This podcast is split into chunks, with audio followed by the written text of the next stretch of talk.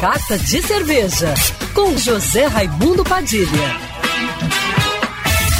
Alô, ouvintes da rádio Band News FM Rio, saudações cervejeiras. Bem-vindos ao Carta de Cerveja. Hoje venho dar uma notícia que me deixou muito feliz porque mostra como a produção de cerveja artesanal no Brasil está crescendo, se fortalecendo e evoluindo muito tecnicamente. A premiadíssima cervejaria Masterpiece de Niterói, que é referência na área de sustentabilidade, vai passar a utilizar lúpulos produzidos aqui no Brasil em praticamente todas as suas cervejas, através de uma parceria com o maior produtor de lúpulos nacionais, a Lúpulo Brava Terra, dando mais um passo na direção do seu posicionamento estratégico voltado à sustentabilidade e à valorização da agenda ambiental, que envolve também a utilização de insumos nacionais.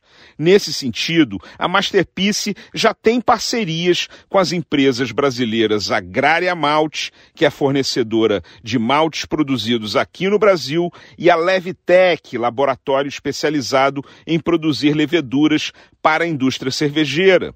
Mas faltava um fornecedor que entregasse lúpulos com a mesma qualidade dos importados.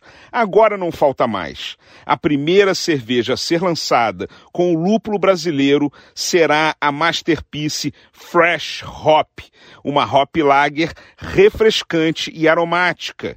E na sequência, todas as cervejas da Masterpiece terão suas receitas alteradas para a utilização dos lúpulos nacionais da fazenda Brava Terra.